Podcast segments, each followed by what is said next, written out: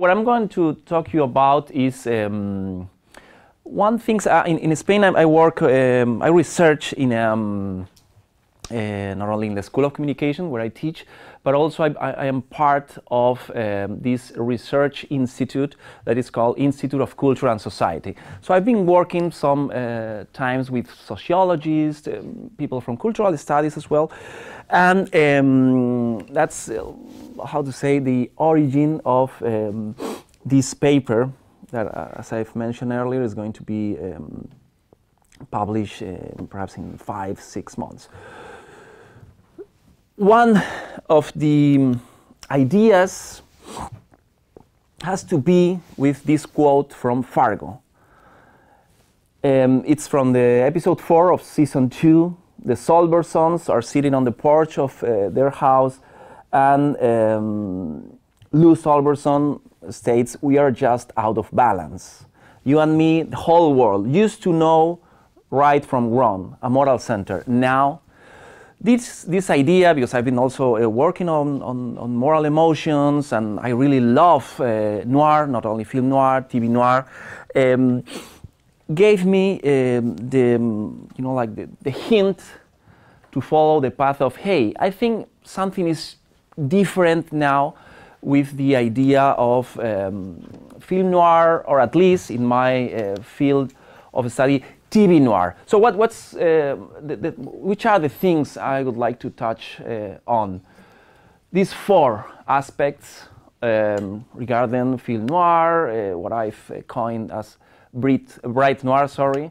You know, at sometimes in academia you try to uh, come up with new fancy words that them are easily uh, cited by some people. I don't know if I'm going to be um, um, successful with that.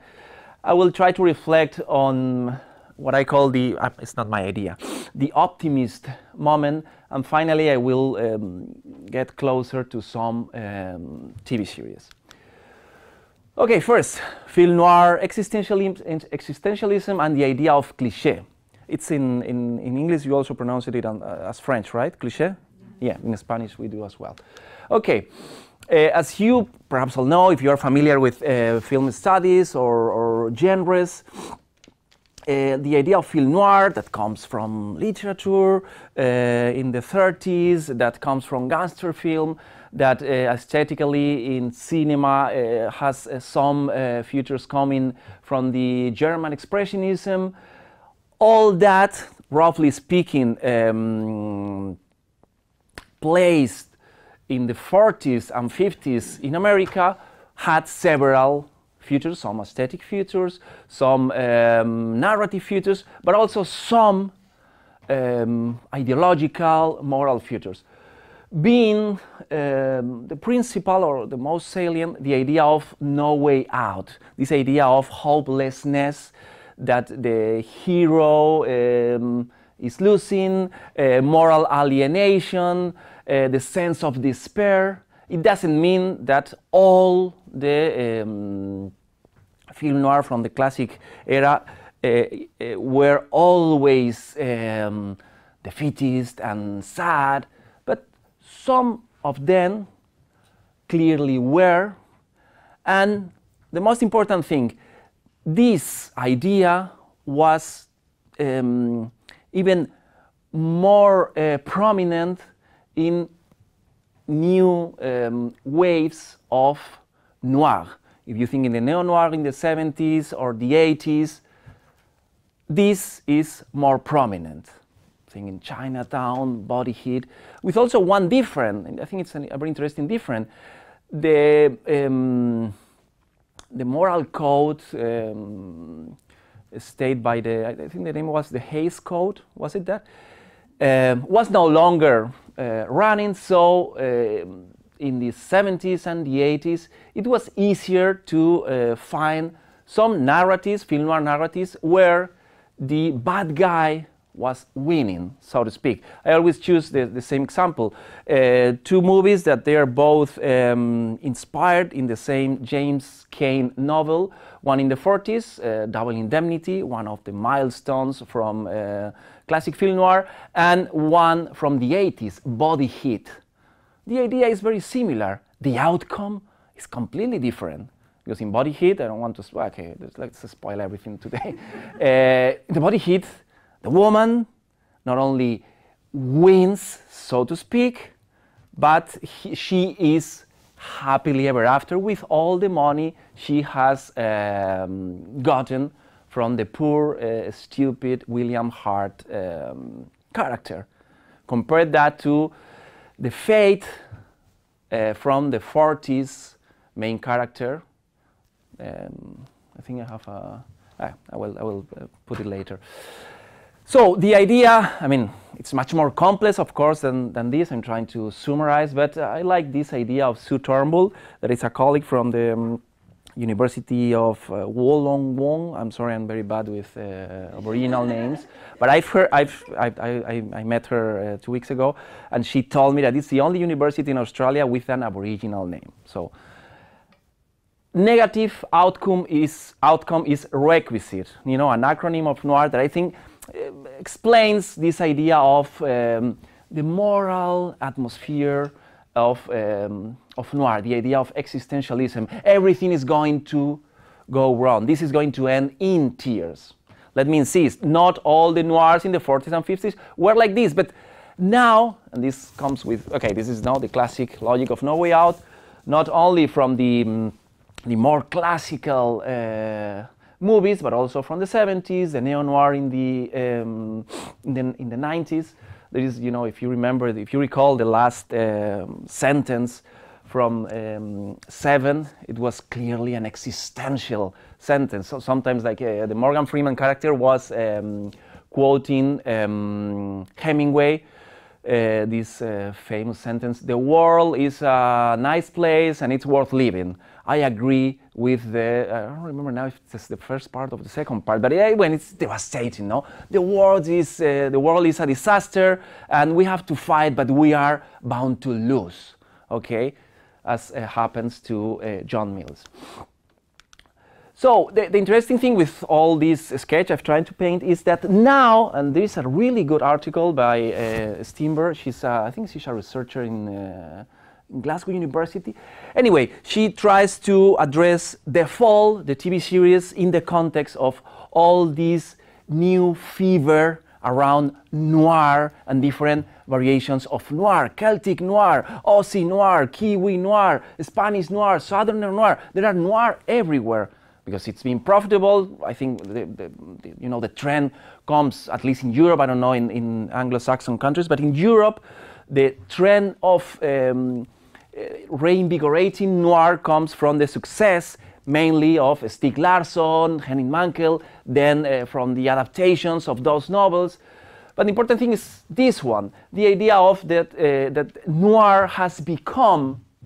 Um, uh, a label, a fusion of nostalgia and imitation. So it's like noir is, has become a cliche. And I'm jumping on uh, that idea of the cliche. Why the bright leap in TV noir? Remember, my talk is uh, the rise of bright noir. I sense not only watching Fargo, but also watching, I'm, I'm trying to um, say some of the titles I'm, I'm gonna uh, talk about, Justified to some extent, um, True Detective, also a lot of uh, British TV series such as Luther, such as Happy Valley, such as um, the American version of The Killing. Well, I thought, hey, something is changing here uh, something is much more optimistic, something is much more hopeful when, as Steenberg used to say, the label states, hey, this is to end bad. Negative outcome, outcome is requisite. So, what is happening from my point of view with uh, some sociological assets from, uh, in this case, it was my brother in, in Spain, he's a professor in, of sociology, about um, what is changing. So I'm trying to put together um, the idea of TV narratives and some social or ideological trends. First, the exhaustion of the antihero formula. We, if we like TV or we've watched TV, perhaps we've grown our uh, affection for characters such as Tony Soprano, Walter White, Dexter Morgan, Tommy Gavin, Don Draper. The so called quality TV was uh, overpopulated by uh, mainly male, not only there is the protagonist of Weeds or Nurse Jackie, but mainly male anti-heroes, meaning, hey, I am somehow admir admirable, but in other parts of my life I'm a mess. Sometimes my professional life is despicable, sometimes my personal life is despicable. And the expanded narrative, the protected narrative that um, is television was like the perfect uh, format to explore those tensions, moral and um, narrative um, tension were built into this idea of how the public sphere and the personal sphere of those characters make us viewers feel somehow conflicted. Do I really want uh, Vic Mackey to succeed in the shield, or do I really want uh, Dexter Morgan uh, to be caught or not? Because uh, he's a serial killer, no doubt, but he's killing bad guys. The same with uh, Breaking Bad, the same with Tony Soprano. So, what is happening that we are tired of, we are, I mean, the institution of television, uh, to put it um, succinctly, is tired of the idea of anti-heroes. There are not that many anti-heroes now. After, you know, the golden age that um, had so many anti-heroes, here are some examples. I'm not saying they are good or bad TV series. Well, actually, this was not very good. But I didn't watch Ray Donovan that much because it was like, hey, I've been already been here. So it's, uh, I know this territory because I've been watching this kind of TV series for the last 10 years. So all of them from um, Ray Donovan, who is now in the fifth season, to Low Winter Sun, that was uh, actually after the week after um, Breaking Bad, and it was a total failure, or Ozark, a recent um, Netflix TV series they didn't get the critical traction and the cultural resonance that all the previous anti-heroes got. So I think there is a, a shift, a change in uh, how anti-heroes are not so predominant as they were before. What else? Any genre has to evolve. It's like part of the game because as we all know, a genre has to um, balance the idea of repeating certain patterns, certain structures, but at the same time make a difference because one doesn't want to watch the same story once and again. You need, and that's you know like the um, the necessity of every genre. You need to evolve, look for new ways of telling somehow a similar story, but with different takes, different tropes, that is, a genre must continually vary, vary and reinvent the generic formula. It's like uh, a genre is a, an always non-happy person because he's, I mean, okay, that's a bad metaphor, I'm sorry. uh, you are trying to reach a place that is unreachable. You know, it's like the target is always moving. It's always moving. Because if you are successful, the target has changed. Uh, that's better. Okay, so what happened during the last roughly 10 years? We have a new cycle of noir, perhaps 15 years. I mean, my point is that it has uh, been again popular uh, around the whole world. I don't know Australia, but I'm pretty sure America, Europe, because of the Scandi noir success not only in literature, but also in television, also in, in movies, but also in television. I don't know if here you've heard of Forbrydelsen, that was like a huge success in um, Great Britain, and it spawned a lot of um, remakes, uh, adaptations, new takes. So, for example, we have Southcliffe, that it's one of the examples of how British television responded to uh, Scandi noir you have a very interesting idea that is uh, Wallander. that it, was not only a Swedish novel, but al- also a Swedish TV series. And then it was remade in Swedish location by British production, mainly, um, as you can see there, the, the Kenneth Branagh uh, character. So there is a cycle, not only or rather than evolution, but also we can see that when a new cycle begins, we can still, I mean, the world is complex, and I'm trying to summarize. I would like to say, oh, everything is white uh, or black, or everything is a cycle or evolution. No, as you can see, uh, and as you can imagine, um, cultural uh, world is much more complex than that. So what I'm trying to point out here is that idea that hey, we can find the idea of a cycle in every genre, but also we can have the idea of evolution. And my point, my idea of bright noir, has to be with within the last cycle of noir, there has been an evolution toward a more hopeful, bright um, trend. So we had like two things I've uh, two two causes I've uh, been um, explaining for this idea of uh, why are, are we uh, jumping to this conclusion of, of conclusion of bright noir. The first one, the idea of the anti-hero. Okay, it's done, not anymore. It's not uh, new or um, compelling that much. The other idea, hey, every genre has to uh, evolve but there is one thing, and this is more like a sociological view, and I think it can be, of course, contested the idea of uh, optimism.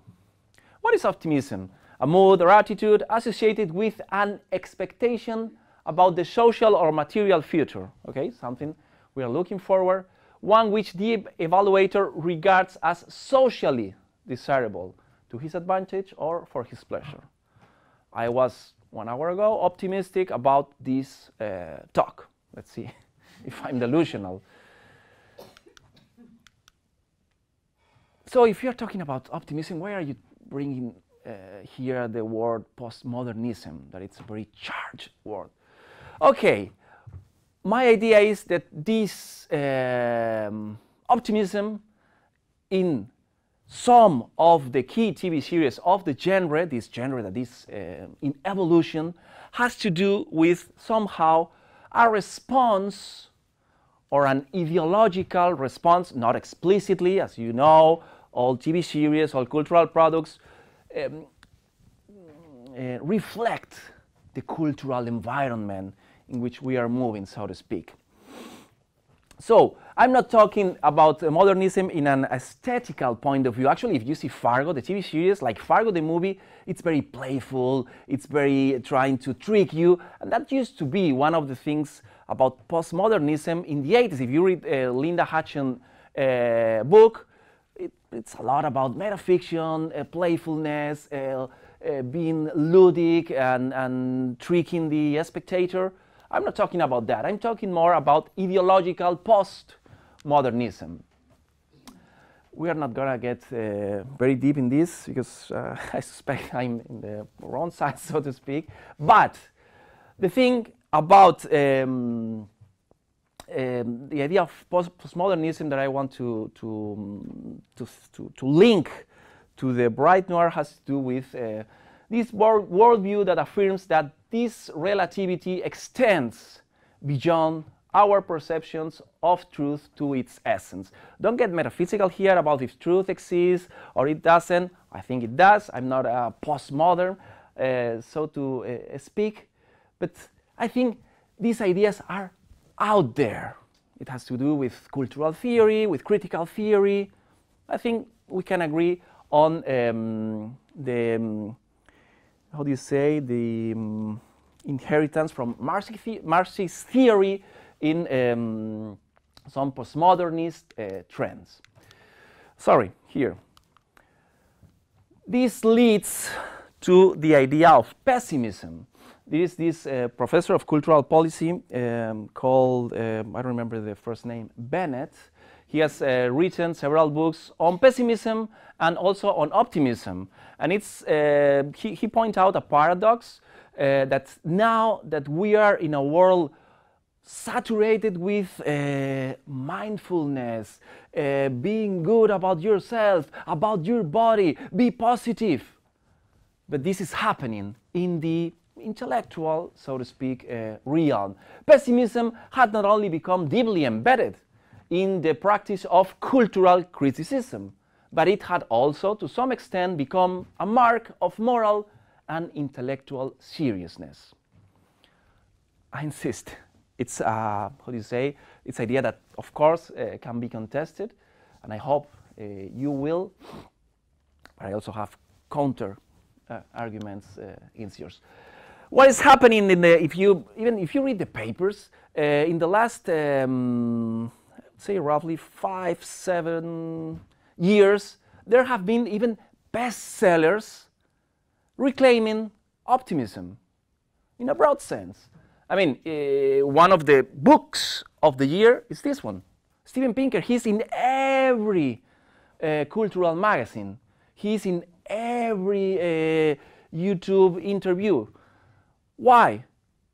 Because his book is somehow controversial, because he's against the tide. But he did before the better angels of our nature, saying, hey, our relation in society with violence is better than ever. Or, for example, The Rational Optimist by Matt Ridley.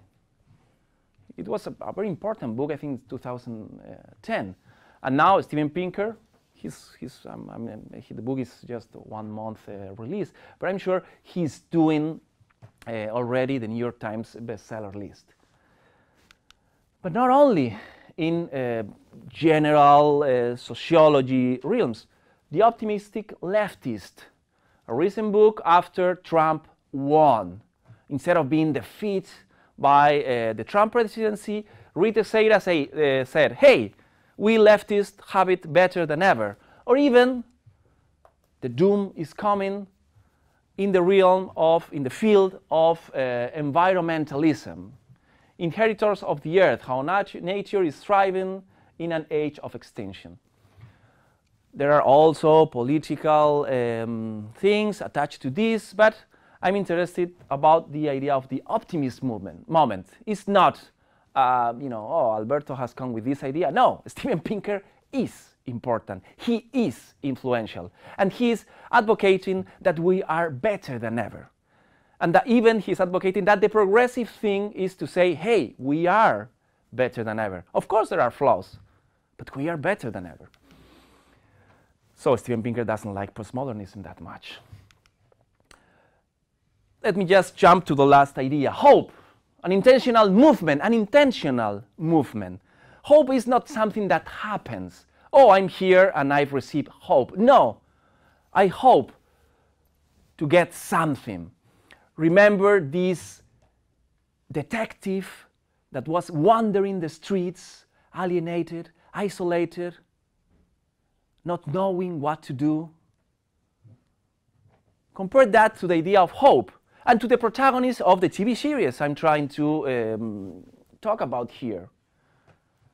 Every act, of, act of hope presupposes the, the existence of something good the outcome is important. I don't, it's like, oh, I don't give a damn. This kind of cynicism of the tired hero, of the anti hero. Oh, I don't care if, you know, um, I win or I lose. No, no, no.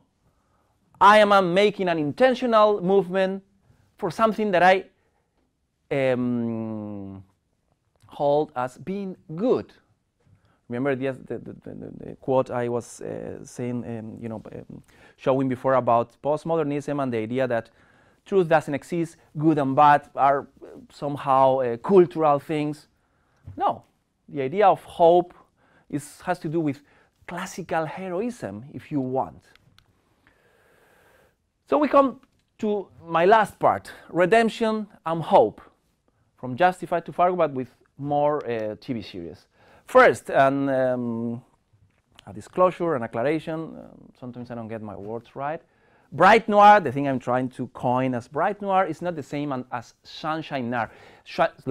sunshine noir. If you are, are uh, familiar with the noir uh, bibliography, there is a very good article by Sanders, um, published in one of the compilations about uh, noir by, um, I remember who was the publisher now. But the thing is, Sunshine Noir was picture um, that Miami Vice I barely remember because I was like four years old, but I remember this kind of, it was like, you know, Miami Vice was cool in the 80s. Now it's not cool at all.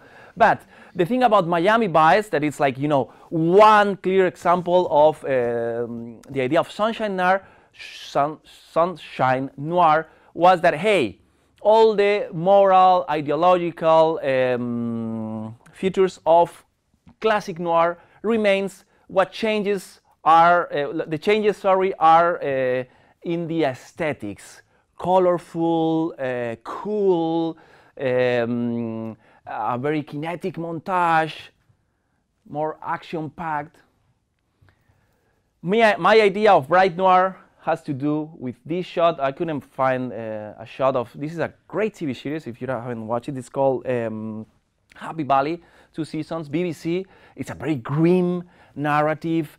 Uh, the protagonist had it really bad, but the last scene is she smiling in uh, a prayer, so to speak, in a prayer in a, in a field. I couldn't find the, the, the picture. But uh, the end is a happy ending. The outcome is positive. As in Luther, I don't know if you've seen this movie, but Luther, oh my God, his life is a disaster. But that's how he finishes first season. Having an ice cream with, I don't remember who was she. Hey, the effort was worthy. The outcome, negative, negative out outcome is requisite. No, ice cream is requisite. Uh, smiling in front of uh, this field is requisite. That's a change. That's a brighter take. So my idea doesn't have to do with um, aesthetics, but with more moral, ideological um, um, futures. So, as it's, it is logical, I'm trying to uh, judge or assess this uh, TV series from the end. And the greatest example for this, we will uh, see it later, but just let me um, take it in advance now, is uh, the first season of um, True Detective. It's noir until, you know, I don't know, it's very noir. very, very, very, very, very noir. But what is happening with the last, the very last scene? We're gonna uh, see it later because we want to spoil every uh, possible TV series for you. But the idea is that we need to um, value the TV series, assess them from the end, because the ending, the sense of an ending, provides also moral closure. It's not the same Breaking Bad if you finishes finishes it uh, in the um, um, in the not, not Felina's the, the last chapter, which is the the, um, the, the 14th chapter, the one that he goes with the baby, he gets in a fight with. Um, it's not the same uh, uh, ending. Ozymandias than Felina. Because in Felina, he comes back asking for forgiveness. Here, detectives do not necessarily fail. Actually, in the Bright Noir, it's not easy. It's not black and white. It's not a Manichaean view. Hey, Fargo, what a, uh, that's a TV series for kids. Everything is happy. No. Fargo is full of misery. But at the end, heroes won. Detectives get a good outcome. Not only that, evil is defeated. Always, no, not always. Mike Milligan in the second season eh, got away with it, but it was not a good outcome for him. It was a good outcome with a lot of suffering, no doubt, for the Culbersons. I'm hearing your objection. What about the third season? It's different. but anyway, the first two seasons are very classical. Even morally, hey, the world, the, the world is out of balance, and they are balancing it right during the narrative. It happens the same with Justify. It happens the same with um, several seasons and TV series that I call uh, humanist in this sense, not humanist in the sense of atheist, uh, atheist, not humanist in the sense that uh, they are uh, um, portraying human beings. No, the idea of um, humanism in the sense of um, overcoming the barriers that humans are uh, encounter in the in their way, the hope to achieve. Again, hope, an intentional movement. They are not existentialist. That could be the opposite to humanist. Some examples. This could be with, um, uh, along with um, True Detective, one of the milestone of really bleak, grim narrative. This is one of the, it's actually a great TV show, I don't know if you've uh, watched it, but The Bridge is noir on steroids. Okay, that's a really, really, really, really noir. This is just from the first season. How the first season ends. I don't know if you know about it, but you know this. Uh, the idea it's a, a, wonderful format, and it has been um, remade in several countries. But uh, this is a um, Danish, uh, Danish, Danish, Danish from Denmark um, policeman, and that's a policewoman from Sweden. There is actually a bridge, the Öresund Bridge, that uh, unites the, those two countries. Malmo and um, Copenhagen. And um, the premise of the narrative is that there has appeared a dismembered body just in the middle of the bridge. So it belongs to both countries. What is happening with actually the protagonist, Saga Norén? She's this uh, very cold, icy woman with somehow an Asperger's syndrome or similar that, you know, when she's told to be more you know, friendly. She because she's just in, into her into her things. She comes to the office saying, "Hey, I had my period my period yesterday." So this kind of non-social, non-very social person. What is happening at the end? She just you know get a, into relationships for just you know sex and nothing else. But the last sentence of the a very grim, a very wonderful first season is this one. She's calling a former, you know, mate, uh, sex mate, hey, what about the dinner? Why don't do anything else than, you know, stay in bed? Okay, after four seasons, I'm not spoiling this because I did spoil myself, but after four seasons, the bridge proves my point. That, that's a spoiler anyway. Terriers. I've been told that, I haven't seen it. Terriers, a very underrated show, but wonderful. The epitome, the epitome of humanism and optimism not sugarcoating anything, not, oh, this is very easy. No, no, no. Life is hard. They are losers. Things do not go well for them, but they can make an intentional movement to change it. And they are happy because they won. Like from a self help book, it's not how you hit the mat, it's how you get up. That's redemption. That's uh, being optimistic. I mean, that's uh, the motto of um, Murdock in Daredevil, a comic noir.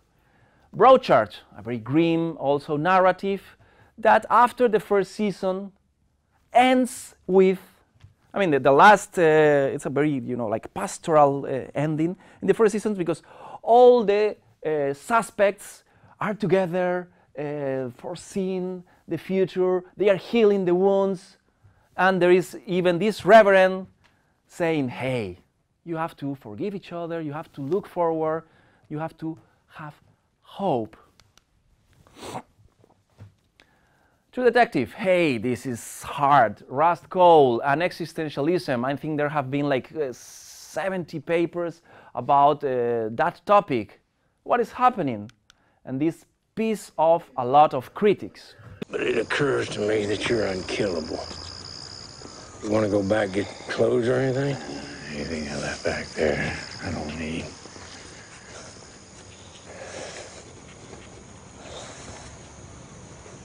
You know, you're looking at her all, and it, sky thing. How's that? Well, once there was only dark. You ask any lights winning. The emptiness that we confess in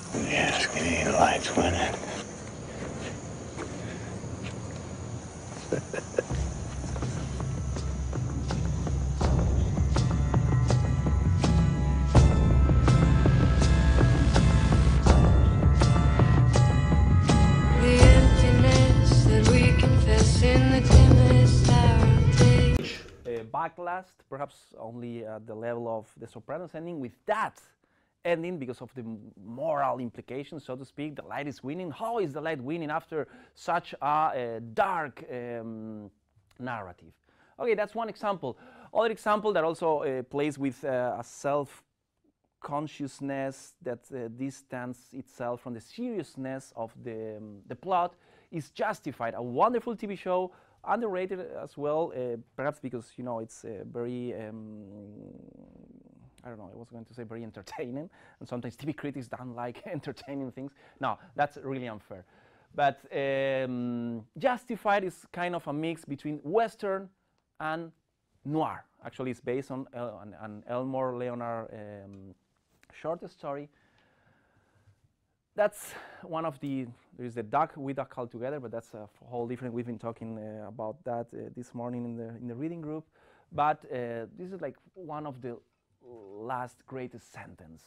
I said you'd be fine. One season after the ending of season five.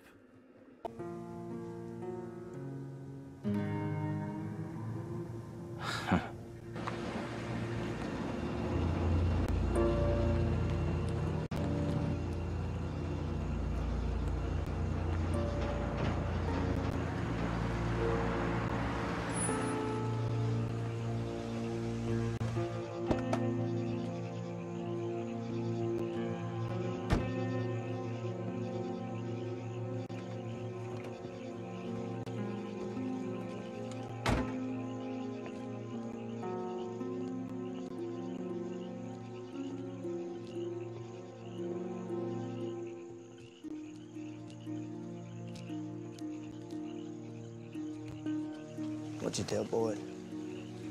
I didn't tell him anything. He was busy tonight. The night you get home. That's why you wanted to meet.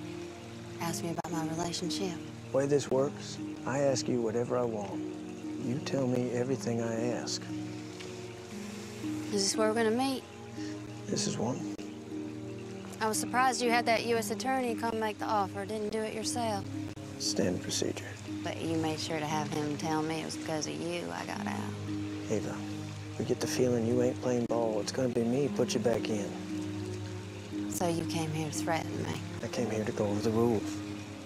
How you make a call, how you record a conversation. How I send an emergency signal, what to do if I'm in danger. Yeah, that uh, deputy Brooks, pretty black woman. She covered all that. And you're clear.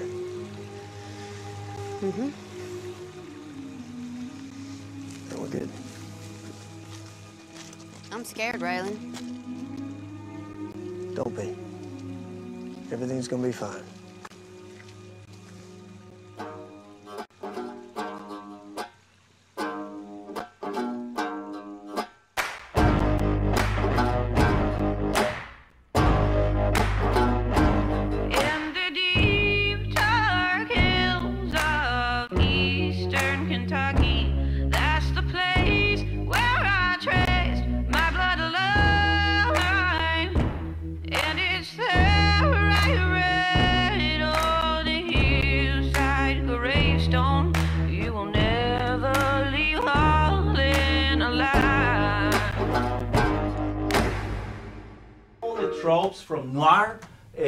Sharp and quick dialogues, from the tough uh, femme fatale, from the lonely uh, detective, from the, the setting. But there is one huge difference. Everything's gonna be fine. And at the end, it was this other uh, um, quote. I was, um, I said, "You'd be fine." Hope, intentional movement, uh, good uh, defeating evil. One last example Fargo, season one, season two, season three. We're not going to have uh, time to discuss even that. I think that's like um, an unconscious um, option I've taken to, to, to, to spend the whole hour so you cannot question and I cannot, um, I don't have to, to respond to the criticism about postmodernism. But, well, there are a lot of very almost Panglossian characters in uh, Fargo. This kind of almost naive uh, people that, hey, but that's, that's Fargo. People in the middle of nowhere that are always busy about uh, snow, that are hit by this uh, unexpected um, trace of evil. So, what are we doing to deal with that massive evil that has split, uh, erode, or destroyed our community? Fight against it. So it is also very pastoral. It's at the, at the beginning, at the ending, sorry, of season two, with this uh, character that has had lost uh, uh, his wife, that apparently was trying to connect to, to you know, to talk to. to UFOs, but it was much more complex than that. Even the apparent idiocy or lunacy of the characters had some uh, reason. All of these are TV series that love their characters. Love in the sense, hey, I'm on your side, so to speak. Personally, not sure why you're making all this effort. Can I buy the shop? Be my own boss. And? And what? That's the American dream. What's the point? Just gonna die anyway. What do you mean? Camus says, knowing we're all gonna die makes life a joke. So what? You just you just give up? You could kill yourself, get it over with. Okay, that that's not. I I mean, come on. You, you gotta you gotta try. No, You go to school. You get a job. You start a family. die. That's. Would you please stop saying that? I'm gonna live a long, long life. I mean, my, my grandpa was 96. At which point he did what? Died. Noreen. Oh, okay. Uh, I'm gonna go in the back now. Away from this nonsense. Would you please let me know if Bud's back? I will. Unless I'm dead. I wouldn't say that Fargo is somehow a revolt against intellectual elites or academics as we are, because you know it's this kind of common sense. Hey, you gotta try, and they go, oh, you're gonna die. But some of uh, the things I'm trying to address are in this. I mean, this is a, uh, even not a secondary character, a tertiary character. She's the nanny of um, of the um, uh, of the family, but it's very interesting these uh, scenes addressing the American dream, one of the things that was, you know, under all the critiques uh, that uh, were in the in the film noir, um, in the classic film noir, how um, these scenes has this scene sorry has a mirror uh, at the ending of the same second season. Camus says knowing we're gonna die makes life absurd. Well, I don't know who that is. But I'm guessing he doesn't have a six year old girl. He's French. Ugh, I don't care if he's from Mars. Nobody with any sense would say something that foolish. We're put on this earth to do a job. And each of us gets the time we get to do it. When this life is over, and you stand in front of the Lord, you try telling him it was all some Frenchman's joke. Season three is much more complex. I'm not saying season one and season two are not complex, but that much more clear cut between what is heroism, what is truth, what is um, classical hero.